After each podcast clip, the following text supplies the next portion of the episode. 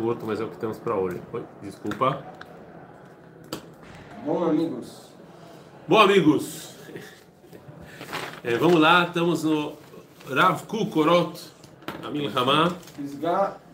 Peço, rei, peço a todos, peço, peço a todos que compartilhem, curtam, que estamos chegando nos números de inscritos desejados para o nosso querido Madrid fazer uma aula de falar. Deixa aberto, se você fechar, é tudo em mim. Não dá para fechar a porta. Tenta. Tenta, não dá. Viu? O nome disso é luz da experiência. Entra. Olha, brincadeira de mau gosto. Brincadeira de novo. Esse terremoto que vocês viram foi o cara que derrubou o aparelho aqui. Se vocês soubessem as condições que a gente grava na sala que a porta não fecha e tem uma goteira aqui atrás. Não sei se vocês escutam. Então, eu escuto a goteira, mas o pessoal de casa não sei se escuta. Essas são as condições lastimáveis que a gente grava a nossa aula. Mas o importante é vocês curtirem e compartilharem. Isso é o mais importante. Talvez corta de terremoto. Bom, é, não era um terremoto não, foi o cara que derrubou é, aqui o aparelho. O mesmo que quebrou Não de foi, algumas coisas. foi. Então, se quebrar o celular, vai ser mais caro. Bom, o Rafa Kuk hoje vai falar por que guerras acontecem. E, eu aconselho imensamente as pessoas a verem a primeira aula do Rav Kuk de Orota Milhamá, que a gente falou um pouco sobre isso, disso e do livro Uma Breve História da Guerra. Eu ainda não terminei, por isso não posso te prestar. Mas é, que ele fala um pouco desse assunto também. Eu peço para vocês não tocarem na mesa, o celular está balançando. Então, se vocês puderem evitar, tocar na mesa ajuda. Muito obrigado. É, nem botar o pé aqui embaixo. Então, assim, hã? Que fazer movimentos tão bruscos na sala. É. então, assim, o Rav Kuk vai falar por que, segundo a opinião dele, eh, guerras acontecem. E a gente vai fazer, então, essa pisca-rei. A pisca-rei é pequena, mas eu acho que ela é de suma importância para entender o Rav Kuk, a filosofia do Rav Kuk em geral, e também porque, na opinião delas, guerras acontecem. Então, a gente vai começar uma pequena introdução. Pequena introdução. Muita gente se ocupou é, de fazer essa pergunta por que guerras acontecem. Mas eu vou fazer uma introdução de outro lado sobre é, é, quando a Europa começou a passar, a se transformar, fazer um processo de reis absolutistas para democracia, né? Esse é um dos iniciadores, só vou ver que ano que ele nasceu. Um dos iniciadores desse processo foi Thomas Hobbes, que ele nasceu no ano de 1588. É, antes dele existiam reis absolutistas, ou seja, o rei que mandava, o desejo dele era ordem, inclusive a igreja dava é, autoridade para isso. Ele dê a César o que é de César, né, e ao povo que é do povo. Ou seja, é, a autoridade do rei, inclusive, vinha através da igreja cristã. Então eram reis que podiam fazer absolutamente tudo. Em 1588, quando nasceu Thomas Hobbes, Hobbes isso começou a mudar. Thomas Hobbes, a a- é, ele nasceu na Inglaterra. A Espanha estava atacando a Inglaterra e foi quando a mãe dele deu a luz. E Thomas Hobbes falou o seguinte: Imagina você dar luz na guerra. O lobo é o homem do. O lobo é o. Não. Ele falou o seguinte. Ele falou o seguinte, que junto com ele nasceu um irmão gêmeo, o Medo. Certo? O Medo. Irmão gêmeo que nasceu junto com Thomas Hobbes. E ele, a, a filosofia dele falava, a filosofia dele falava o seguinte, e, e é importante vocês prestarem atenção nisso para vocês entenderem o que o Rav está falando aqui. Ele tinha muito contato com a Bíblia, com o Tanakh, e ele escreveu um livro chamado Leviatã. Leviatã Que ele fala que o homem é o lobo do homem. Sim, ah, ok, você tem razão, mas não era a frase que ele falou quando ele nasceu. Lembra certo? que ele falou que No livro Leviatã, no livro Leviatã, vale muito a pena vocês lerem, é baseado em Yoná. Ron, Yoná ele é engolido pelo Leviatã. Leviatã. Então é baseado nisso. Agora, quem é o Leviatã segundo Thomas Hobbes? Thomas Hobbes falava o seguinte, você sabe? É o, é o governo que tem que ter o poder máximo para controlar o povo, que é o lobo do homem. E a fé, meu, olha a cavoda, você leu? Eu estudei na escola. Beitakov, que droga. A mesa continua mexendo, a gente vai ter que trocar esse mamão funcionando. É, é você que está mexendo. Não, mas eu sei que você está escrevendo, então não na Indy, mas eu vou ter que dar um jeito. Então, exatamente isso. Cola acabado para o Alex. Agora eu vou explicar isso de maneira um pouco mais é, profunda, mas ele falou exatamente isso. No livro Leviatã, Thomas Hobbes fala o seguinte: qual, os recursos são limitados. Sim ou não? Os recursos são limitados. Então, Todo mundo quer, e o que, o que os seres humanos mais querem? Coisas. Né? Eu quero um monte de coisas para mim. Sim. Por outro lado, o recurso é limitado. Então eu tenho medo de perder o que eu tenho. Essas são as duas coisas que movem qualquer ser humano. Até o, o lobo do homem que o Alex falou. Qualquer coisa que move os, os- os seres humanos é isso. É o medo de perder o que você tem e que você quer mais. Ok? Então o que Ganância. vai. Hã? Ganância. É, é, ele não chama exatamente de ganância, mas mais ou menos isso. Né? Então eu tenho medo de perder, porque é que. Imagine, eu vou dar um exemplo muito bom para vocês. Imaginem a hora do almoço aqui. Tá? Imaginem a hora do almoço. Aí está um exemplo sociológico muito bom que Thomas Hobbes ia assinar embaixo. Aí está claro para todos que sempre, todo, eu almoço aqui todo dia, todo dia sobra. Todo dia o nosso querido Uzi levanta e fala quem quer mais. Está claro. Então qual o motivo de assim que abrir a porta um bando de animais saírem correndo e se dando porrada para pegar um pedaço de carne? Você sabe que vai, porque o seu instinto diz o quê? Que não vai sobrar para você, que os recursos são limitados e você vai ficar sem comida. Certo? Então você sai correndo. Não é assim. Hã? Em não é assim. Em Levatorá não é assim. Ok. Fiz para concorrência. É, bom, tá claro? Tá aí uma experiência. Então tá claro, vocês, recursos é limitados, vocês querem comer e tem medo de não sobrar carne para vocês. Assim falou Thomas Hobbes no livro Leviatã. Então, que, qual é a função do governo? O governo é o Leviatã. Qual a função do governo? Se não tiver governo, as pessoas iam comer umas às outras vivas. Então, o Leviatã, ele vem ordenar as pessoas, certo? Agora, o Thomas Hobbes, eh, Rousseau, muitos anos depois, usou Thomas Hobbes para fazer a famosa Amaná Revratit, que eu vou verificar aqui como é que fala isso em português. Amaná Revratit. Vamos aqui, desculpa, que eu não sei como fala isso, eu aprendi isso em hebraico. Amaná Revratit. Amaná Revratit. Muito bem, então a Wikipédia em, em hebraico. Vamos transformá-la em português. Safot, português. Muito bem. Contrato social. Muito bem. Contrato social. Então, contrato social, é, Rousseau, Locke e Thomas Hobbes, eles fizeram. Qual é o contrato social? Que quando você vai. Quer saber? Eu vou ler aqui para você em português e pronto. Fica mais fácil. Todo mundo já, né? O que é o contrato social? Contrato social uma classe de teorias que tentam explicar os caminhos que levam as pessoas a formarem estados ou manter a ordem social.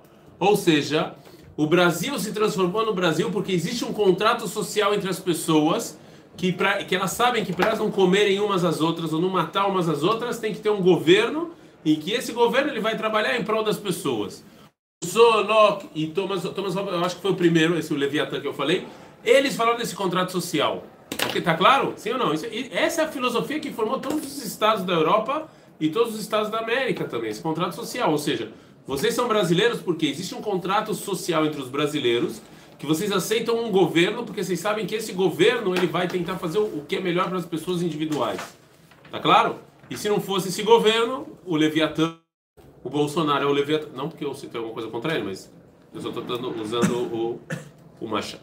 O Machado é Nimchá, tá? Mas para ninguém se ofender, o Biden. certo? Ele é o Leviatã do livro que, e o contrato social das pessoas que aceitaram ele como Leviatã. Tá claro isso, sim ou não? Agora vem o Rav Kuk. Qual o problema com isso?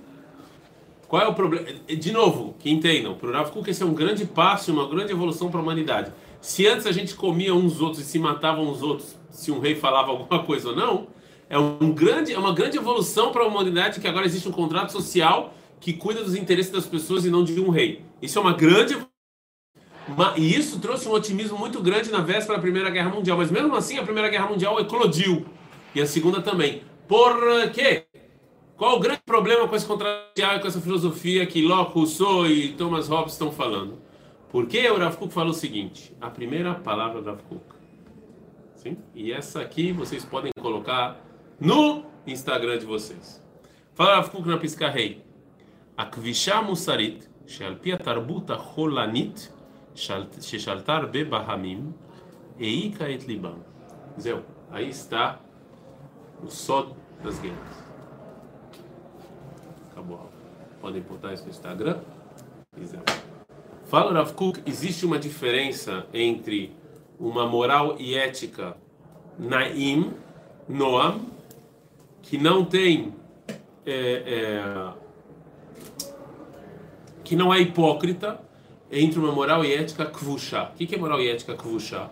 Moral e ética kvushá é exatamente essa que Thomas Hobbes, Locke e Rousseau estão falando.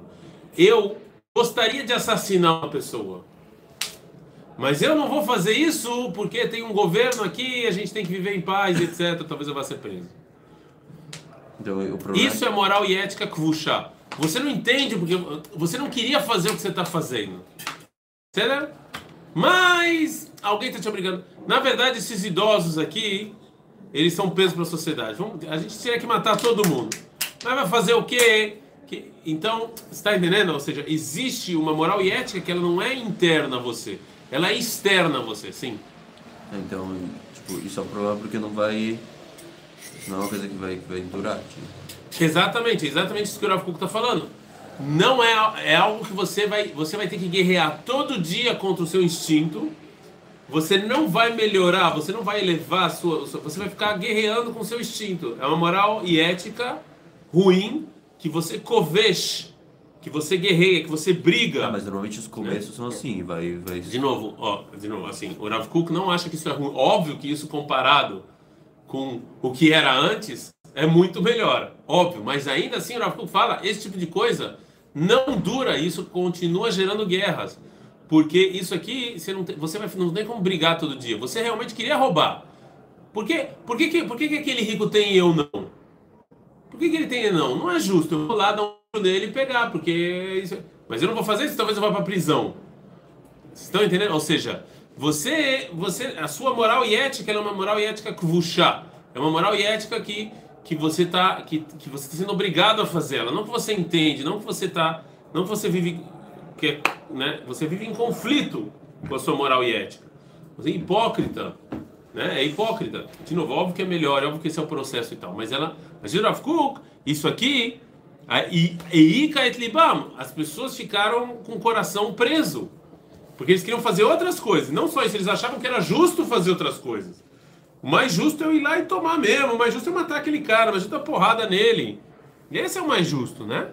Verbe midotraot, ou seja, você continua sendo uma pessoa ruim. Rolaim vekatsponot nitzberu bebamkei. Na alma da pessoa você está juntando o que é ruim. Você está juntando o que é egoísta. Você está juntando o que é. Mas ele não faz. Kant escreveu uma vez que quando as guerras iam acabar, que as pessoas iam continuar sendo más. Assim Kant escreveu. As pessoas vão continuar sendo más. Ou seja, você não precisa. O Rav Kuk discute com Kant aqui, ok? Com Emmanuel Kant. Ele tem um livro Emmanuel Kant que fala da guerra. Ele fala o seguinte: as pessoas não precisam, não precisam melhorar em termos morais e éticos para a guerra acabar. Quando a guerra vai acabar, quando os, ao contrário, os seres humanos são tão maus, eles vão inventar meios de assassinato em massa cada vez tão, tão melhores e eficazes que vai chegar num ponto em que, é, em que vai chegar num ponto em que a, a é, vai chegar num ponto em que a, a, a humanidade vai ter, uma, vai ter armas tão fortes que com poder com poderio de destruir o mundo que vão, as guerras vão acabar. Porque eles no momento que tiver guerra um vai matar o outro e vai acabar o mundo. É isso que Kant escreveu. E óbvio que foi muito inteligente para a época dele né? É muito parecido com a teoria dos jogos. Foi foi muito inteligente para a época dele ele ter falado um negócio desse. Ou seja ele viu as coisas estavam e falou cara cada vez você inventa mais armas e assassinato em massa, que vai chegar uma hora que uma arma vai destruir o mundo inteiro, então as pessoas vão ficar com medo de usar e vamos chegar na paz. Mas os seres humanos vão continuar podres, assim o Emmanuel Kant escreveu.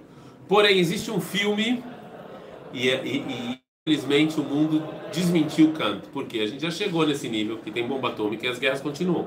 O que, que as potências fazem? As potências falam, tá bom, eu não vou entrar em guerra, mas eu vou empurrar você aqui que não tem essa arma boa que eu tenho para você guerrear por mim, em meu nome. Ok? Então, no final das contas, as guerras continuaram. Só que as grandes potências não guerreiam entre elas. Ou seja, Emmanuel Kant acertou nas grandes potências. Mas as pequenas então, são, empurra, são peões na peça do tabuleiro das grandes potências e eles estão empurrando eles para fazer guerra. Porque sabe que o mundo vai ser destruído, porque eles não têm essas armas. Então eu peço lá, eu vou lá para a Ucrânia, vai lá, você faz isso aqui. Cuba, você faz acolá. Você e aí vai, né? Você chega nisso. E um filme que tem, tá, como é que um filme pode desmentir encanto? Eu não assisti o filme, mas, mas eu tive vontade de assistir, mas infelizmente eu sei que não dá para assistir filme porque sempre tem alguma coisa. A não ser que é filme de criança. Não olhe para cima. É, é, você já provavelmente deve ter assistido, mas ele fala mais ou menos isso, que é verdade que, que tem pessoas com armas de destruição em mão, mas, é, mais qual é a teoria do filme? Que tem presidentes idiotas que não estão nem aí se o mundo for se destruído no final das contas, entendeu? Essa é a teoria do filme, ou seja, Naron, pode ser que ele pode destruir, pode ser que o rei, que o, que o, que o presidente vai destruir o mundo no final das contas, porque ele é um idiota. Então, mais ou menos isso, entendeu? Ou seja, é, é, é, isso também, eu acho que isso também pode acontecer. O mundo provou que isso pode acontecer também, né? A gente tem uma pessoa tão burra e tão idiota que hoje dia a democracia é. A, eu acho que Platão foi o que criticou a democracia. Né? Porque a democracia, você não vota no cara mais preparado. E a gente está vendo isso em alguns países que eu não vou citar nomes aqui. Você não vota em pessoas mais preparadas para dirigir um país. Você vota no mais popular. Né? Se vocês vão viajar no avião, aliás, eu vi um post muito engraçado no avião. Alguém me mandou esse, esse vídeo, um videozinho que tá todo mundo sentado no avião, aí o piloto está falando. Bom, pessoal, só para vocês saberem, hoje eu estou trabalhando de casa, e todo mundo grita, ah, o cara tá pilotando avião de casa. Então, assim, é, quando você vai botar um piloto de avião, você não vota no piloto de avião mais popular. O cara pode ser um tonto, um panaca, ninguém gosta dele, um cara nojento, mas se o cara é o cara melhor cara para pilotar o avião, é ele que você quer, você quer no seu avião, não é? O que, que a democracia faz? Você não pega a pessoa mais preparada, você pega a pessoa mais popular. O cara que sabe mentir no Facebook, no Instagram, esse é ser presidente. E isso é um perigosíssimo. Então, a teoria de Kant, a gente viu hoje em dia que também não sei o quanto serve, porque sim, o povo pode votar num maluco, louco, despreparado, que pode destruir o mundo. Sim, verdade. Falar que não tem desmatamento e, e não existe mudança de clima, esse tipo de coisa, pode acontecer e infelizmente já aconteceu no passado. É, a mesma coisa, então Rav Kuk também discute com Kant, mas de outro lado, ele fala: não, se as pessoas forem más, as guerras vão continuar, porque o mundo vai dar um jeito de continuar matando gente. Vai dar um jeito como a gente falou, que as grandes potências tá bom. Eu não vou te atacar, mas eu vou meu peãozinho aqui que não tem essa arma te atacar, né? Vemiotzim mihartzevoteihem aledei milhamot rabot adamim vidolot arzariot aneutai letivam abiltem mezukah kadain kaet. Então eles querem sair para a guerra, tirar toda aquela que eles aí na guerra sai tudo, sai tudo, né? sai tudo, todo desejo de sangue, de estupro, a gente vê tudo isso na guerra. Né? Aí você vê quem são as pessoas de verdade. Quando entra um soldado na, na casa de uma pessoa, de uma família, que tem uma mulher e filhos, Aí você vê qual é o nível moral e ético da pessoa de verdade, né? E tem livros sobre isso. Eu não estou falando que os alemães são coitadinhos nem nada, mas existe o, o que os russos fizeram com os alemães, quando, com as alemãs principalmente quando eles entraram na Alemanha. Né? Tem vídeo, filme, livro, vocês podem ler. E aí vocês vão ver como eles eram. Hã? Japoneses com chineses. Japoneses com chineses, japoneses com os americanos, ou seja, aí até os nossos vizinhos aqui fazem com a gente também. Aí vocês veem quão, quão cultos são essas pessoas, quanto as midot deles são, são boas. Né? Aí vocês veem, aí vocês veem quem são as pessoas de verdade. Diz o Rav Kuk, enquanto a gente não, enquanto a nossa moral e ética foi uma moral e ética, loneima, não condizente com o meu interior e o meu exterior, foi uma coisa que eu tiver em briga, toda hora brigando, toda hora, é, vai acontecer aqui. Seider, Adkan, Piscarrei, compartilhem, curtam, amanhã Infelizmente não teremos aula porque os nossos alunos vão, na prática, é, cumprir o que a gente fala para Milhamar vão se alistar para o exército. Então amanhã não teremos aula Bezrat Hashem. Voltamos no domingo.